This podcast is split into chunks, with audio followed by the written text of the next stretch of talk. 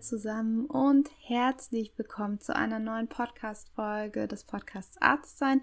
Ich bin Nicole Hense, ich bin Assistenzärztin, nein, Fachärztin, oh Gott, erst seit kurzem und bin Kopf hinter dem Podcast Arztsein. Hier geht es darum, dass ich Themen anspreche, die uns im ärztlichen Alltag immer ein bisschen Probleme machen und heute habe ich mir ein ganz großes Thema rausgesucht Heute soll es nämlich darum gehen, wieso wir Pause machen sollten, beziehungsweise wieso wir nicht Pause machen. Und da habe ich tatsächlich auch ein paar Gründe aus der Community mit einfließen lassen und so eigentlich einen, ja, einen ganz schönen Beitrag zusammengestellt. Und ich hoffe, dass er euch hilft, wenn ihr morgen wieder zur Arbeit geht oder vielleicht gerade auch auf dem Weg zur Arbeit seid. Ich weiß ja nicht, wann ihr diesen Podcast gerade hört, aber ich hoffe, dass euch diese Folge vielleicht überlegen lässt, ob ihr nicht doch einmal mehr pro Tag, pro Woche eure Pause macht und ja, die Zeit für euch einfach mal nehmt. Ich weiß, dass gerade zum Beispiel beim Berufsstart ja man sozusagen ins kalte Wasser geworfen wird und immer wenn man auch irgendwo sich neu einarbeitet, dann fällt es enorm schwer, den Moment mal Pause zu machen, wenn eigentlich gerade so viel passiert und vielleicht im Kopf auch wahnsinnig viel Chaos gerade noch herrscht, man gar nicht weiß, welche Aufgaben sind jetzt heute noch wichtig und ja, ich habe da auf jeden Fall ein Problem erkannt, wenn ich so sagen möchte, und das liegt im Berufsstaat. Und unabhängig von dem Beitrag heute möchte ich ankündigen, dass Obacht, das ist total cool, was ich euch jetzt erzähle, denn ich plane für den Herbst, hoffentlich, wenn alles gut geht, meinen ersten Online-Kurs für euch und speziell für Assistenzärzte und Ärztinnen. Ähm, in diesem Online-Kurs möchte ich euch die Einarbeitung geben, die ihr euch wünscht, die ihr braucht, die in der Klinik aber nicht funktioniert. Und das ist keine Einarbeitung, die euch fachlich gegeben wird, weil das kann ich nicht. Ich kann ja nicht verschiedene Fachbereiche und da ist ja jede Klinik wieder anders einarbeiten. Aber was ich machen kann, ich kann euch beibringen, was mir am Anfang keiner beigebracht hat oder nur wenige beigebracht haben, was ich mir wünschen würde. Zum Beispiel, wie strukturiere ich mich im Arbeitsalltag? Was ist Struktur? Wie wichtig ist Zeit? Und wie strukturiere ich mich einfach so, dass ich effektiv arbeite und am Ende nicht zu kurz komme. Das ist eine Säule. Die zweite Säule ist Kommunikation. Die Basics der Kommunikation, wirklich die absoluten Grundlagen, die ich mir im Verlauf selbst beigebracht habe über Try and Error und einfach weil ich auch zugehört habe, aber nicht, weil mir irgendjemand das aktiv beigebracht hat. Und das ist sozusagen die zweite Säule, Kommunikation. Und die dritte Säule des Online-Kurses wird sein Selbstführung und Führung. Hier geht es darum, wie du dich selbst gerade am Anfang, wenn es schwierig ist zu lernen und äh, neue Wasser zu gehen, wie du damit umgehen kannst, wie du selbst für dich mehr im Moment bist und dich auch mal rausnimmst, aus dem Strudel rauskommst und welche Techniken und ja, Lösungen ich für mich gefunden habe, dass ich aktuell wahnsinnig zufrieden Ärztin sein darf. Und das möchte ich euch für den Berufsstart kurz und knackig vorbereiten, aufbereiten in Form eines Online-Kurses. Der wird circa zwölf Wochen dauern. Ich bin noch nicht ganz durch mit der Planung, aber ich denke, dass das ein mega cooles ja, Produkt für dich wird, für euch wird, wenn ihr euch am Anfang unsicher seid, wenn ihr Angst habt und auch einfach Angst vor Fehlern habt. Und mal ganz im Ernst, welcher Anfänger gerade in der Medizin hat am Anfang nicht Angst, etwas falsch zu machen. Und gerade wenn es alles ein bisschen chaotisch ist, wenn man die Strukturen noch nicht durchschaut, gebe ich euch einfach mit diesem Kurs ein paar Dinge an die Hand, mit dem für euch der Alltag sofort einfacher wird. Das kann ich euch versprechen, weil ich habe es selbst für mich auch probiert und ich sehe es ja auch, wie meine jungen Kolleginnen, die ich jetzt über die letzten fünf Jahre dann noch immer wieder gesehen habe, wie sie es machen. Und ja, da habe ich eine Lösung gefunden. Diese Lösung wird mein Online-Kurs sein und ich verlinke euch in den Show Notes, wenn ihr darauf Bock habt, wenn ihr merkt, ja, ich bin jetzt gerade vielleicht im PJ, vielleicht mache ich das dann jetzt oder ich mache das dann, wenn ich im Beruf bin und gerade mal starte. Wenn ihr so eine Person, wenn du das bist, dann ähm, kannst du dich auf die Warteliste ganz unverbindlich eintragen. Und die Warteliste ist jetzt nur dafür da, dass ähm, wenn sozusagen ich soweit ready bin und mit dem Produkt dann losziehe und es veröffentliche und ihr es kaufen könnt, dass ihr dann eben mit informiert werdet, dass es soweit ist und ihr das nicht verpasst. Dafür ist die Warteliste gedacht, ganz unverbindlich und ja, ich würde sagen, das ist eine coole Nachricht, dass ich das mache und ich hoffe, es freut euch. Ich hoffe, ihr könnt dann damit auch wirklich was anfangen. Davon gehe ich aus. Und dann würde ich sagen, geht's mal zurück zu dem heutigen Thema. ja, das hatte ich ja schon angekündigt, wieso wir Pause machen, beziehungsweise wieso wir nicht Pause machen. Und da würde ich sagen, legen wir einfach direkt jetzt mal richtig los. Eine Pause zu machen in der Klinikwelt ist häufig nicht realisierbar. Und ich höre auch aus der Praxis immer wieder ähnliche Erfahrungsberichte. Und in diesem Beitrag möchte ich euch einfach Gründe für und gegen eine Pause gegenüberstellen. Dazu habe ich eure Antworten auf zum Beispiel einer meiner Instagram-Umfragen mit in diesen Beitrag einfließen lassen. Also seid gespannt auf die Antworten und auf diesen Beitrag. Und ja, ich kann mich noch ziemlich genau daran erinnern, wie ich zu Beginn meiner aktuellen Stelle, zugegeben, das ist jetzt auch schon drei Jahre her, morgens in der Übergabe saß und mein Chef sehr amüsiert einen Beitrag aus einem Frankfurter Blatt vorgelesen hat. Dabei hat er eine Zeile zitiert, in der es darum ging, dass die Assistenzärztin an der Uni in Frankfurt für eine Pause vor allem zum Essen auf die Toilette gehen würden, weil sie sonst keine Zeit und Ruhe dafür hätten. Leider finde ich den Artikel nicht im Internet, deshalb kann ich ihn euch auch nicht verlinken, aber der Wortlaut, Inhalt war in etwa so. Und mein Chef hat das ziemlich amüsiert. Und unser Team ehrlich gesagt auch. Wir waren zu dieser Zeit sehr, sehr gut besetzt und hatten auch eine geringere Arbeitsdichte und insgesamt weniger Patientinnen als heute. Und in den nächsten Wochen gab es dann auch immer wieder so Running Gags, die sich um eine Pause auf dem Klo drehten. Und heute ist die Situation in meiner Abteilung eine, eine andere. Eine Pause zu machen ist tatsächlich keine Selbstverständlichkeit mehr. Außer für das Zeiterfassungssystem. Das zieht nämlich jeden Tag von 12 Uhr bis 12.30 Uhr auf dem Punkt sehr verlässlich 30 Minuten Pause ab. Und was passiert ist, ist eigentlich ein multifaktorielles Geschehen, das unter anderem aus mehr Patientinnen und auch zeitintensiverer Dokumentation und vielleicht auch aus der ein oder anderen Arbeitseinstellung besteht. Das soll heißen, ich glaube, dass die aktuelle Arbeitskultur meiner Ab Abteilung darauf aus ist, die anfallende Arbeit zu schaffen. Ganz gleich, ob es in dieser definierten Arbeitszeit realisierbar ist. Zur Not wird bei der eigenen Person und sicherlich auch unbewusst und ungewollt bei der Patientin gespart. Man hat sich eben angepasst, man zeigt mehr Leistung und man gibt sich stark. Das meine ich damit, dass eben auch ja die eigene Arbeitseinstellung damit reingeht, wieso wir keine Pause machen. Und dazu erreichte mich ein sehr passender Bericht aus der Community. Es wurde geschrieben, wenn man in einem Bereich eingeteilt ist, kann man nicht mal ebenso Pause machen. Es wird erwartet, dass man sich immer direkt die nächste Patientin nimmt. In meiner Anfangszeit habe ich einen Harnwegsinfekt bekommen, weil ich noch nicht mal auf Toilette gegangen bin. Und aktuell habe ich mittlerweile Nüsse in der Kitteltasche und snacke die heimlich zwischendurch. Er scheint jetzt gar nicht mehr so abwegig, die Mittagspause versteckt auf der Toilette einzunehmen, oder? An der Stelle eine Frage an alle Kolleginnen unter uns. Wer von euch hat die notwendige Toilettenpause während der Periode schon mal so lange aufgeschoben, dass beispielsweise ein oberärztlicher Kollege auf die Blutflecken auf der Hose hingewiesen hat? Ich kenne solche Geschichten und mir ist es früher auch passiert, dass ich den Weg zur Toilette zu lange hinausgezögert habe, insbesondere wenn ich meine Periode hatte. Damit komme ich zu euren und auch zu meinen Gründen, weshalb wir auf eine Pause verzichten und damit auch dem Arbeitgeber 30 Minuten unserer Lebenszeit schenken und uns sogar einen Harnwegsinfekt zuziehen oder uns mit unserem Menstruationsblut auf der Hose gesehen werden. Eure Gründe aus der Instagram-Community, wieso ihr auf eure Pause verzichtet, sind der Gedanke, dass ihr alle weiterarbeiten würdet, während ich Pause mache. Die Patientin, die warten müsste, damit ich Pause mache. Angst vor Kritik, dass ich nicht alles geschafft habe. Dass andere denken, ich mache Pause. Ich arbeite lieber die Pause durch und gehe dafür pünktlich. Meine Kolleginnen mit Pause sitzen teilweise noch viel länger. Und ja, ich dachte auch, dass ich nie eine von denjenigen werde, die keine Pause machen. Dass ich die Zeit für meine Pause oft hinten dranhängen muss. Die Zeit fehlt dann meiner Familie. Diese Gründe habt ihr genannt und ich kenne sie zu gut. Auch ich habe gedacht, dass ich für die Patientinnen, für die Abläufe in der Klinik, also damit alle anderen nicht auf mich warten müssen, auf meine Pause verzichte.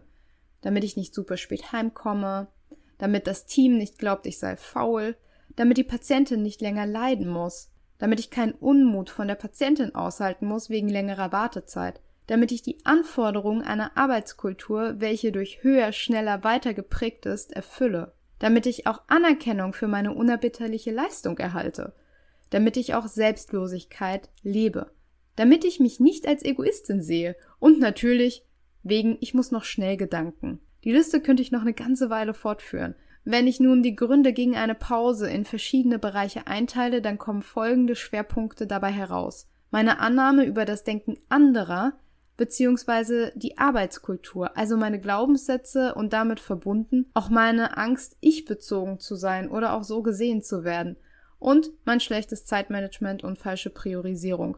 Beim mehrmaligen Durchlesen der Schwerpunkte fällt mir dann auch auf, dass diese Gründe eigentlich nur in meinem Kopf existieren. Abgesehen natürlich vom wirklich wichtigen Notfall, eine Geburt, ja, die kann nicht warten. Das wiederum führt mich dazu, dass ich mir eingestehe, dass ich selbst eigentlich die einzige Person bin, die sich eine Pause nicht erlaubt. Denn kein richtiger Notfall reiht sich nahtlos an den wirklich richtigen nächsten Notfall an und lässt mir deshalb keine Chance, Pause zu machen. Wieso gehe ich davon aus, dass die anderen mich als Egoistin oder als faul abstempeln, nur weil ich meine rechtlich vorgesehene Pause einnehme? Würde ich eine Kollegin als faul oder egoistisch beurteilen, weil sie ihre Pause macht? Wenn ja, wieso ist es so? Wieso beurteile ich die Person, die eine Pause einnimmt, überhaupt? Ist es, weil ich es mir selbst verbiete? Oder liegt es an der Arbeitskultur des höher, stärker Weiterdenkens? Sind die Ansichten dieser Arbeitsweise schon tief in meinem Denken eingedrungen? Ich überlasse es euch, eure eigenen Antworten auf diese Fragen zu finden. Vielleicht behaltet ihr dabei im Kopf, dass wir keine Maschinen sind, dass auch Kolleginnen keine Maschinen sind und dass selbst das, wenn wir es wären, auch Maschinen müssen immer mal wieder an die Ladestation. Deshalb gibt es natürlich auch gute Gründe, eine Pause zu machen. Und dazu einer der wichtigsten Gründe direkt zu Beginn. Die Pause ist gesetzlich und vertraglich für jeden und jede von uns vorgeschrieben. Tatsächlich ist vertraglich auch ganz genau formuliert und festgelegt, wann und wie wir unsere Pause mit 30 Minuten jeden Tag nehmen sollen.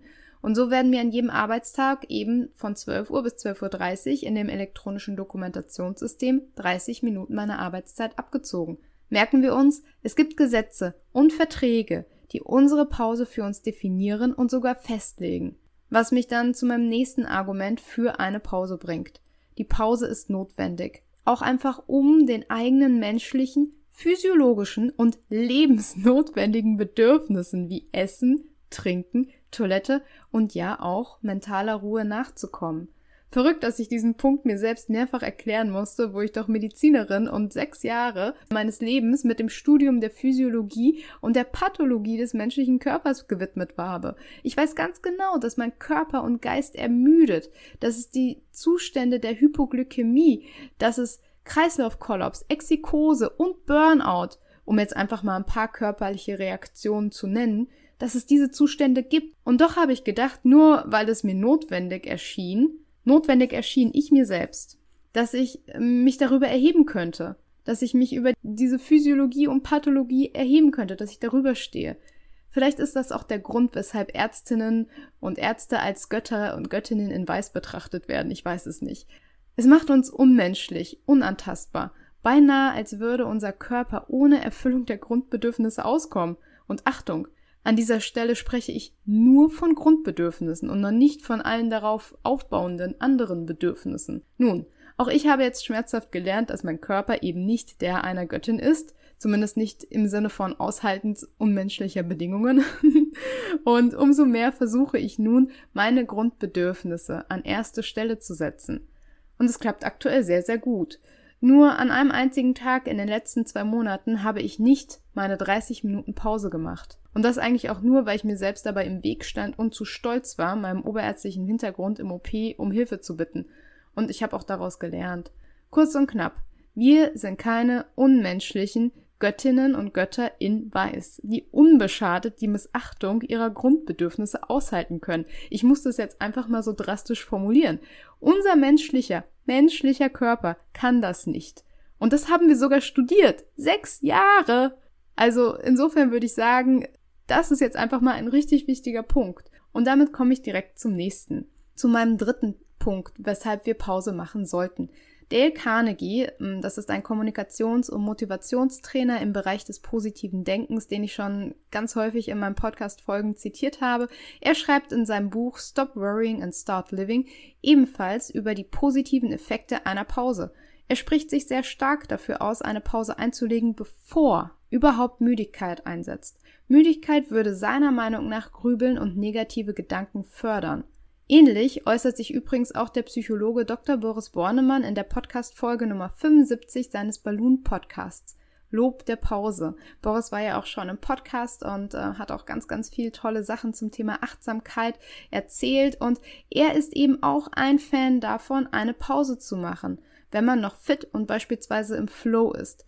Denn mit einem positiven Gefühl zu unterbrechen und genau an dieser Stelle wieder anzusetzen, lässt sich viel leichter und mit mehr Motivation umsetzen, als wenn man beispielsweise vor lauter Müdigkeit von seinem Problem aufstehen zu seiner Pause gezwungen würde.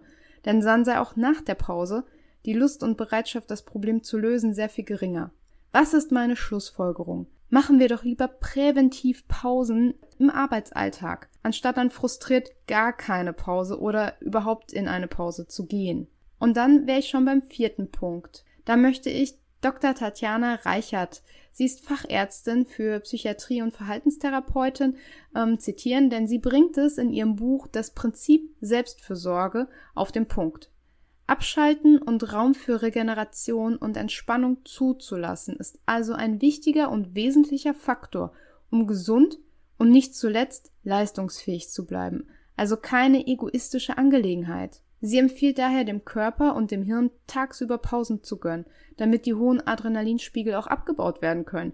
Ihr konkreter Tipp ist regelmäßige kurze Pausen von fünf Minuten mit Wechsel der Körperhaltung, Wechsel des Ortes und Änderung der Gedanken hin zum leckeren Abendessen oder Urlaub oder eben das Gespräch mit einer anderen Person über die Freizeit. Reichert spricht sich stark dafür aus, tagsüber dem Körper Phasen der Ruhe zu ermöglichen, damit am Abend, insbesondere beim Schlafengehen, der Switch vom Kampf-Flucht-Modus, den wir ja in der Klinik die ganze Zeit fahren, hin zum Ruhemodus überhaupt körperlich geschafft werden kann. Übrigens, die Autorin schreibt ebenso klar und deutlich, Aussagen wie das geht nicht, es geht nur so und nicht anders, ich habe keine Wahl, diese Aussagen lässt sie nicht gelten. Es gibt immer andere Optionen. Diese mögen weder ganz leicht noch unbeschwert sein und erfordern oftmals Mut. Die Klarheit darüber, was wirklich wichtig ist im Leben und wie Sie also Ihre Prioritäten setzen, hilft Ihnen dabei. Besser abzuschalten ist also eine Entscheidung, die Sie treffen und erfordert Disziplin. In diesem Sinne möchte ich daran appellieren, dass wir anfangen, die Verantwortung für uns selbst zu übernehmen und mutig Grenzen setzen, wo es notwendig ist. Diese Notwendigkeit besteht zum Beispiel, wenn es darum geht, dass wir den ganz normalen biologischen, vorgegebenen Grundbedürfnissen nachkommen. Heute, nachdem du diese Folge gehört hast, überleg dir also bitte, ob du wirklich deine Mittagspause wegen oben genannter und zugegeben sehr verständlicher Gründe ausfallen lassen möchtest. Denn damit stellst du die vermeintlichen Bedürfnisse anderer, auch unserer Patientinnen ja, aber auch der Kolleginnen, der Pflege, über deine eigenen und überlege dir gut, was das eigentlich für dich bedeutet. Und weil ich mit dem Thema Pause machen anscheinend wirklich auch einen wunden Punkt bei euch getroffen habe, möchte ich zum Abschluss folgende Antwort einer Kollegin aus der Community mit euch teilen. Denn ihre Worte haben sehr mit mir resoniert und zeigen auch, dass wir alle tagtäglich die gleichen Probleme durchmachen, wenn es um die Versorgung unserer eigenen Bedürfnisse geht. Die Kollegin schrieb mir als Antwort auf eine Frage meiner Stories über mich und meinen Vorsatz, jede Woche maximal einmal die Woche eine Pause auf meine Pause zu verzichten. Da hat sie geschrieben, du glaubst es nicht, so habe ich auch immer gedacht. Ich dachte, ich will schneller heim, Essen ist nicht so wichtig, also lasse ich das mit der Pause.